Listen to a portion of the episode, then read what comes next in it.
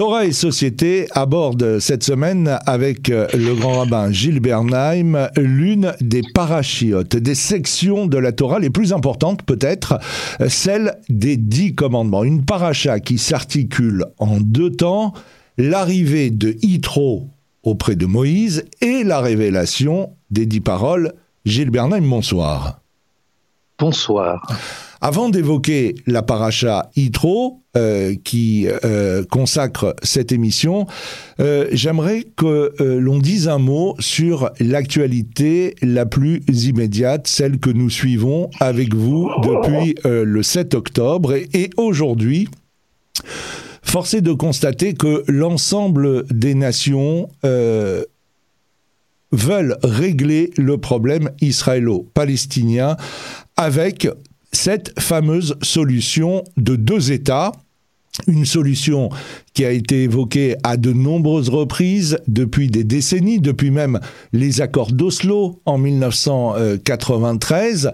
Et euh, j'écoutais euh, cette semaine le représentant de, la politique étrangère de l'Union européenne, Joseph Borrell, dire euh, que lui n'emploierait plus le mot de processus de paix. Il ne veut plus entendre parler de processus de paix il n'aura à la bouche désormais que la solution à deux États. Alors dans le contexte actuel, euh, dans le contexte où on voit la faiblesse de l'autorité palestinienne en Judée-Samarie, quand on voit la situation dans la bande de Gaza avec euh, la volonté israélienne d'éradiquer toutes les structures euh, militaires et politiques du Hamas dans la bande de Gaza, et surtout après les pogroms du 7 octobre, est-ce qu'il est aujourd'hui je dirais, euh, imaginable de parler de la solution de deux États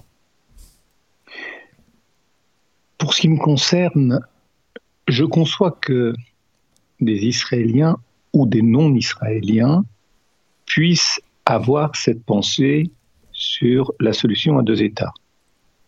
Ceci étant, la question est de savoir à quel moment on se pose la question, et je réponds par les temps présent, dans les temps présents, ma réponse est évidemment non, absolument non. Il y a trois raisons. La première est celle qui, dirais, qui vient immédiatement à l'esprit. Elle n'est peut-être pas fondamentale, mais elle est très révélatrice. S'il y avait des élections en Judée et Samarie, que d'autres appellent la Cisjordanie, aujourd'hui, la majorité irait au Hamas. Il faut d'ailleurs ajouter que face à ce qui s'est passé le 7 octobre, des sondages ont été faits.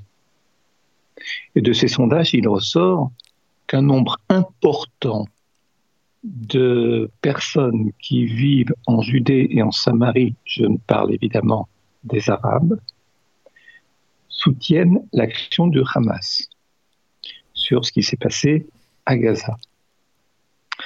Ceci doit être clair parce que cela veut dire que cette démarche de l'autorité palestinienne pour que l'ONU exige d'Israël d'évacuer la Cisjordanie, cette démarche aujourd'hui laisserait la Cisjordanie aux mains d'un djihad plus dangereux encore qu'à Gaza, pour des raisons qui sont à la fois d'ordre stratégique, géographique et militaire, c'est assez facile à comprendre. Pourquoi Israël laisserait-il la Cisjordanie aux mains d'un djihad plus dangereux qu'à Gaza? Évidemment, la réponse est non. Mais je voudrais ajouter deux choses. La première, c'est que ce plan de l'autorité palestinienne, à mes yeux, est typique d'une certaine forme de narcissisme que je qualifierais, mais je ne suis pas psychologue, de narcissisme mortifié des instances palestiniennes. Les instances palestiniennes pensent qu'avec leur cause, qui est gonflée à peu de frais par les médias arabes comme une sorte d'emblème qui exprime la rancœur anti-juive, eh bien, les instances palestiniennes pensent qu'elles vont gagner sans preuve ni gage à l'adversaire, c'est-à-dire Israël, qu'elles vont gagner sur leur désir de vivre en paix. En somme, et j'avance dans ma réflexion, si les instances palestiniennes n'obtiennent pas le mieux, c'est-à-dire la totalité de ce qu'elles désirent, elles choisissent le pire. Ça, c'est ce que j'appelle un narcissisme mortifié, et j'ajouterais immature, qui exprime de la même façon le terrorisme. Si on n'a pas tout ce qu'on demande, on piétine tout ce qu'il y a. Ça ne permet pas une démarche de paix. Et lorsque Joseph Borrell parle de deux États, plus quelques autres, quelques adjectifs pour euh, considérer le, type de relation qu'il pourrait avoir, on ne commence pas par la fin, on commence par le commencement. Je ne suis pas pour du tout aujourd'hui pour aborder ce commencement. Qu'il y ait à moyen terme ou à long terme une solution nécessaire à la résolution du problème palestinien, c'est probable. Mais à quel prix Sous quelle forme Dans quelles conditions Dans quel esprit Pardonnez-moi, je suis un rabbin, mais je ne suis pas un stratège et encore moins un homme politique chargé de cette tâche. Le problème, c'est que, à quelques exceptions, la politique arabe envers l'État juif depuis qu'il existe est la suivante. Si on ne peut pas le vaincre, alors Israël n'existe pas. Ça, c'est ce qu'on appelle du narcissisme immature. Il y a évidemment, effectivement, quelques exceptions à cette règle qui ont fini par s'exprimer. L'Égypte, la Jordanie, peut-être un jour l'Arabie saoudite et quelques autres pays qui ont déjà franchi ce pas. Il faudrait que les deux parties vivent ensemble dans le calme assez de temps pour, je dirais, laminer, user la vindicte originaire, qui, qui est aussi influencée, c'est-à-dire cette couche de population qui, depuis des décennies et des décennies, s'entendent dire que Israël, ce sont des impérialistes, ce sont des colonialistes qui n'ont aucun droit sur leur terre et qu'il faut les tuer. Après quoi, il serait possible de créer, je ne sais pas si c'est un État en Judée, en Samarie, en tous les cas de trouver une solution pour que ces deux peuples puissent vivre côte à côte. Maintenant, je voudrais ajouter, sans user trop de notre temps, une toute autre chose. C'est que lorsqu'on parle des Palestiniens, il faut rappeler en quelques points d'histoire. Abou Mazen, un révisionnisme qui n'est jamais contredit par ses propos. Je laisse tous les manuels d'éducation, Mein Kampf, plus d'autres choses encore que l'on trouve si aisément sur ces territoires. Protocole des sages des bien évidemment, de Sion, bien évidemment. Il faut rappeler que en amont de Abou Mazen, il y avait Yasser Arafat, il y avait le grand moufti de Jérusalem. Le grand moufti de Jérusalem, c'est celui qui a adoubé, je qui a éduqué son petit-neveu, à savoir Yasser Arafat. Lui avait les mains libres. Et ces mains libres, il les a eues par la grâce de Hitler lui a accordé pour régler le problème et éradiquer la présence juive au Proche-Orient. C'était en 1941. Jusqu'au et par ailleurs, avant même la conférence de Wannsee en 42, il était déjà manifestement au courant de ce que ferait l'Allemagne. Ces accords de collaboration à la solution finale sont effrayants. Vous me direz, on n'est plus à l'époque de l'Albocénie. Mais par contre, aussi bien Arafat que Abou Mazen n'ont jamais récusé les éléments de fond. Il y a souvent ces doubles discours en anglais, en arabe, tout dépend à qui on s'adresse c'est difficile de vivre aux côtés d'hommes politiques qui ont un discours à double ou triple facette, ce qu'on appelle une perversion.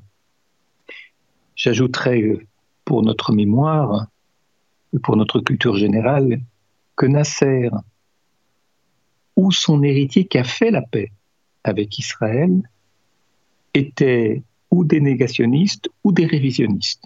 On a le choix.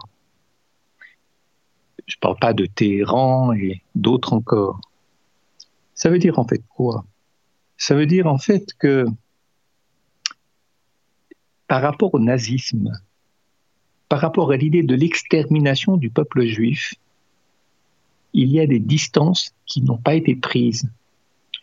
On ne vit pas à côté d'instances politiques dont l'idéologie s'approche par moments de celle du nazisme, ou bien qui ne fait rien pour lutter contre.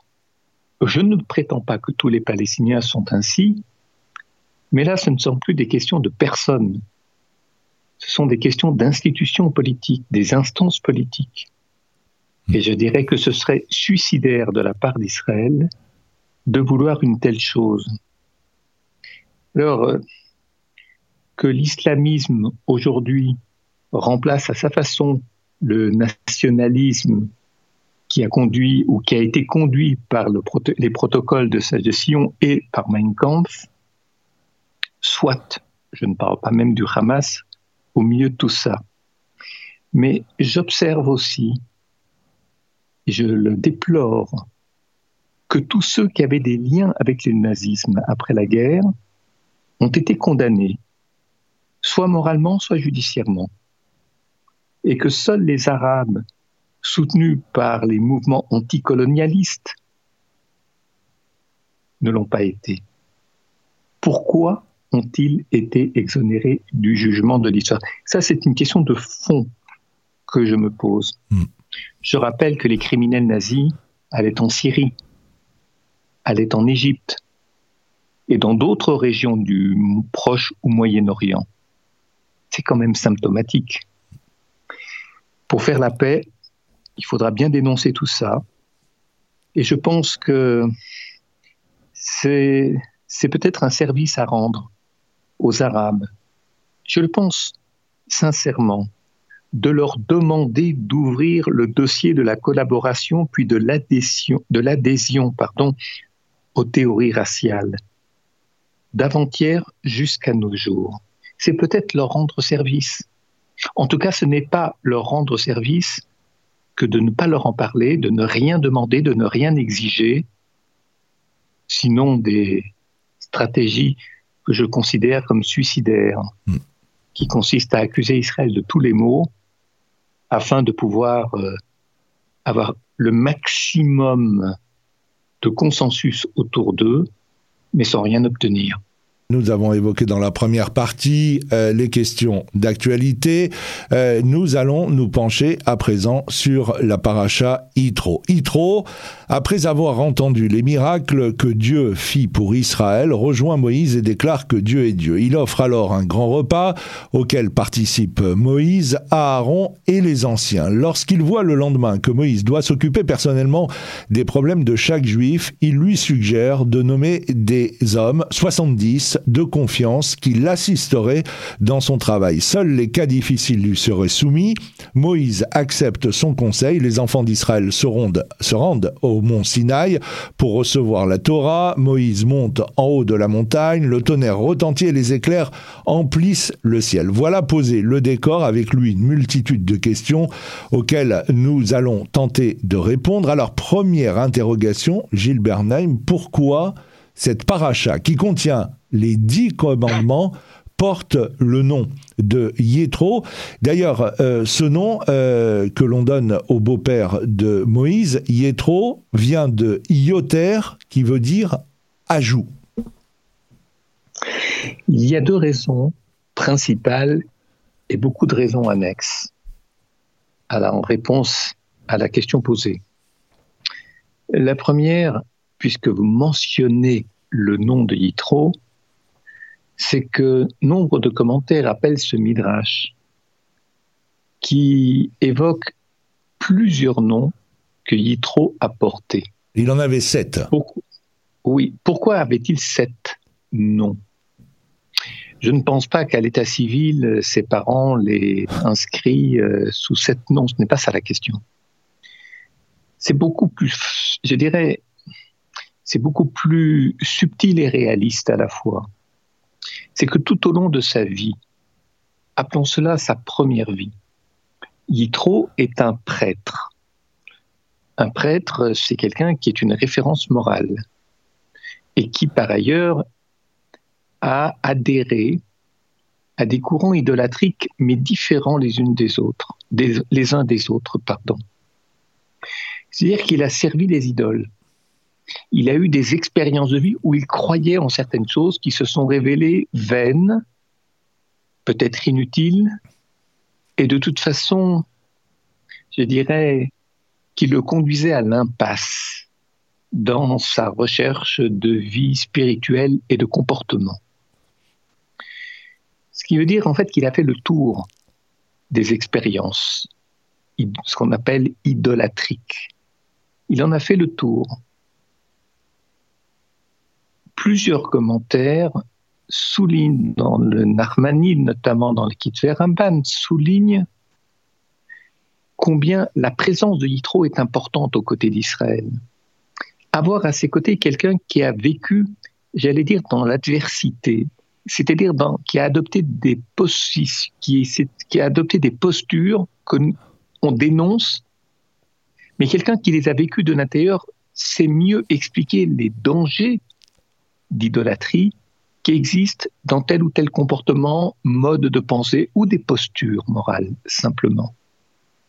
Yitro, il est celui qui garantit Israël, c'est-à-dire qui explique à Israël non seulement les risques d'idolâtrie, mais ce qu'elle signifie, ce vers quoi elle conduise. Souvent, on se laisse entraîner, mais on ne... le fait de se laisser entraîner dans un courant de pensée, ensuite on peut le regretter. Mais on ne, on ne se rend pas compte parce qu'on n'arrive pas tout de suite à mesurer ce que seront les conséquences de cette adhésion à ce mode de pensée ou de comportement. Il faut attendre des épreuves, des confrontations, dire de découvrir de nouvelles réalités qui montrent que l'on est dans une impasse et que ça ne sert à rien, et que l'on est non seulement on n'est pas aidé, mais on est handicapé par cette manière de penser ou de se comporter, celle qui conduit aux idoles.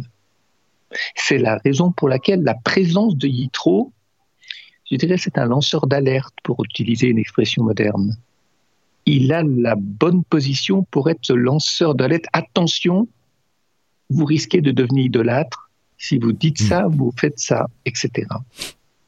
Et puis, il y a cette deuxième réponse à la question posée, qui est, deuxième réponse sera beaucoup plus courte, ce qui trop est finalement ce que l'on appelle un très bon gestionnaire. C'est-à-dire qu'on dirait un très bon conseiller d'entreprise.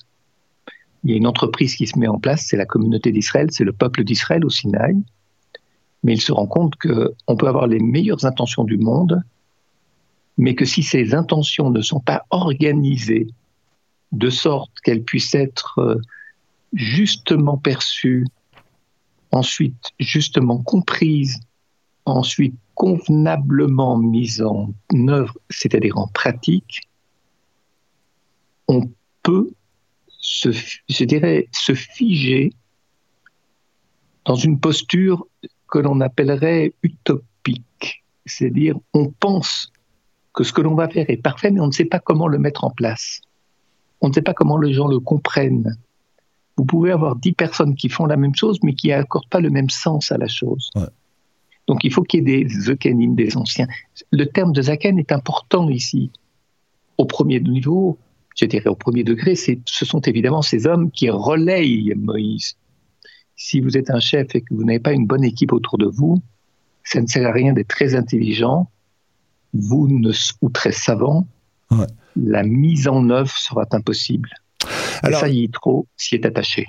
Alors justement, comment interpréter les recommandations de Yitro à Moïse et qui semblent concerner l'organisation hiérarchique de la justice? D'abord, pourquoi en faire un chapitre de la Torah? Et deuxième question, en fait, c'est comme s'il fallait d'abord organiser la justice avant de recevoir la Torah. La justice, elle a un certain pouvoir. Elle juge et elle oblige autant que peut se faire à l'exécution du jugement. Mais la justice, c'est aussi autre chose. Prenez l'exemple de ce qui s'est passé dans notre actualité la plus présente, c'est-à-dire la plus proche. Regardez ce qui s'est passé avant le 7 octobre, tout ce qui a conduit au 7 octobre. Alors pour le dire en une expression, il y a des instances qui ont failli. Ce qu'on appelle une faillite, soit des renseignements, soit, je suis pas là pour décrire la situation pour ça et pour porter des jugements et mettre des noms sur ceux qui ont peut-être, possiblement, probablement failli. Ce n'est pas notre objet. Mais qu'est-ce qui fait qu'un service de renseignement peut faiblir, voire se tromper? Je pense que deux choses. Lorsqu'un service de renseignement est excellent et qui sert de modèle pour les nations de la Terre, c'est-à-dire pour les peuples du monde, les nations du monde, il peut y avoir un excès de confiance. Vous savez, c'est comme lorsqu'on est premier de la classe régulièrement, il peut y avoir un moment où on décroche. On a trop confiance en soi, on est trop sûr de soi, et on commet des erreurs. Il y a dans des services de renseignement, et je pense beaucoup à Yitro et à la question que vous m'avez posée, dans les services de renseignement, il y a ce qu'on appelle un contre-pouvoir. Il doit y avoir un contre-pouvoir. Parce que les renseignements, c'est quoi? À partir de ce que l'on sait, quelle attitude faut-il avoir? Et pour savoir comment on doit réagir face à l'adversaire, il faut imaginer tout ce que l'adversaire pourrait avoir comme option et qu'il pourrait mettre à exécution. Maintenant, quand on commence à voir, quand le service israélien commence à avoir quelques certitudes, il faut qu'il y ait un contre-pouvoir, c'est-à-dire qu'ils disent J'allais presque dire qu'ils détruisent les hypothèses, qu'ils détruisent ces options. Alors, elles sont toutes mauvaises. C'est un raisonnement talmudique. Euh, c'est un raisonnement talmudique. Il faut, à contrario, trouver des arguments comme quoi ce que vous imaginez que ce que votre adversaire va faire est complètement faux. C'est comme ça qu'on fonctionne effectivement dans le Talmud. C'est-à-dire qu'il y a une instance contradictoire. Peut-être est-ce que cela a eu lieu, est-ce que insuffisamment, je n'en sais rien je ne suis pas en charge de ce dossier, mais ça, vous l'avez compris. Par contre, il arrive aussi, et j'écoutais un jour euh, quelqu'un qui est un expert euh, en France dans ce domaine, Éric Mechoulan, qui expliquait très bien la chose et qui disait, c'était pendant la guerre, hein, à la fin du premier mois ou début du deuxième mois de la guerre, il disait ce qui est aussi possible, c'est que dans tout service, il y a une administration, une hiérarchie. Et quand il y a une hiérarchie, ce qui est normal, ce qui est logique, il y a aussi ce souci de ne pas contredire ceux qui sont au-dessus de soi, ne serait-ce que pour ne pas risquer de ne pas avoir euh, la promotion euh, que l'on souhaite avoir dans ce service. Ce sont des choses qui arrivent. Il y a des gens qui ne parlent pas qui ne contredisent pas le chef. Soit parce que le chef a un certain charisme, soit parce que c'est calculé, ça peut arriver. Et les petites erreurs, mais nombre de petites erreurs, peuvent conduire à une grande faute. Je ne prétends pas comprendre ni expliquer ce que tant de gens sur, euh, expliquer des choses sur lesquelles, sur lesquelles tant de gens réfléchissent est infiniment plus compétente que moi. Mais ça, c'était aussi le travail de Yitro. Quand on parle de hiérarchie, hiérarchie, c'est pas seulement quelqu'un qui a un poste supérieur à vous. La hiérarchie, c'est aussi une manière de fonctionner entre celui qui est au-dessus de vous, celui qui est en dessous de vous et celui qui est à la même hauteur que vous.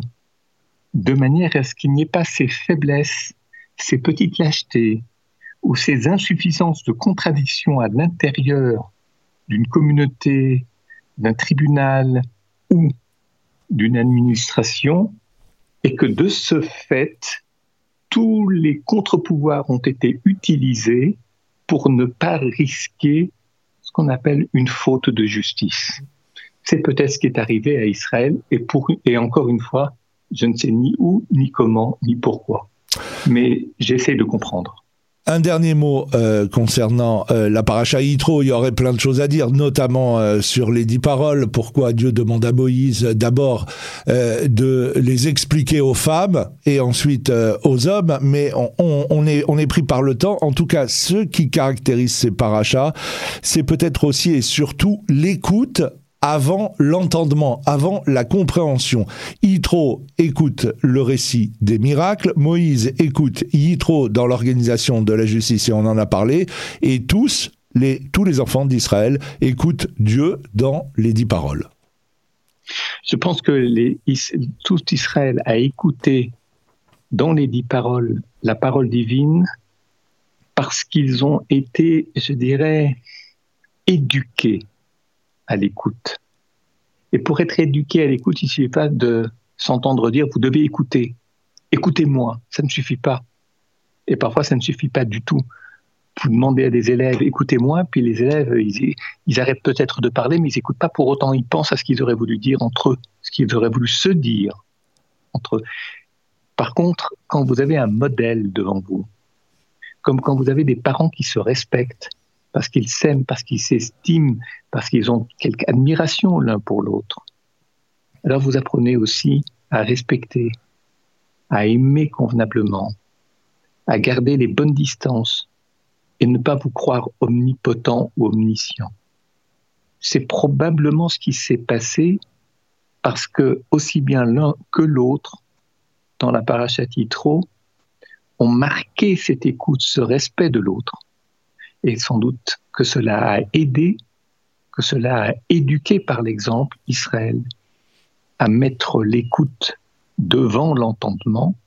On ne commence à réfléchir que lorsqu'on a bien pris en compte tous les éléments et que l'autre présente, alors que vous avez si souvent, et je terminerai là-dessus, des gens qui font semblant de vous écouter, c'est-à-dire qu'ils ne parlent pas. En fait, ils sont en train de préparer ce qu'ils vont dire, après que vous aurez terminé. Comment voulez-vous savoir ce que vous allez dire avant que l'autre n'ait hmm. fini? C'est un petit peu ça qui ne doit pas se passer. Eh bien, c'est sur ces mots que s'achève cette émission euh, Torah et Société avec le grand rabbin Gilles Bernheim et on se donne rendez-vous la semaine prochaine. Bonsoir. Bonsoir.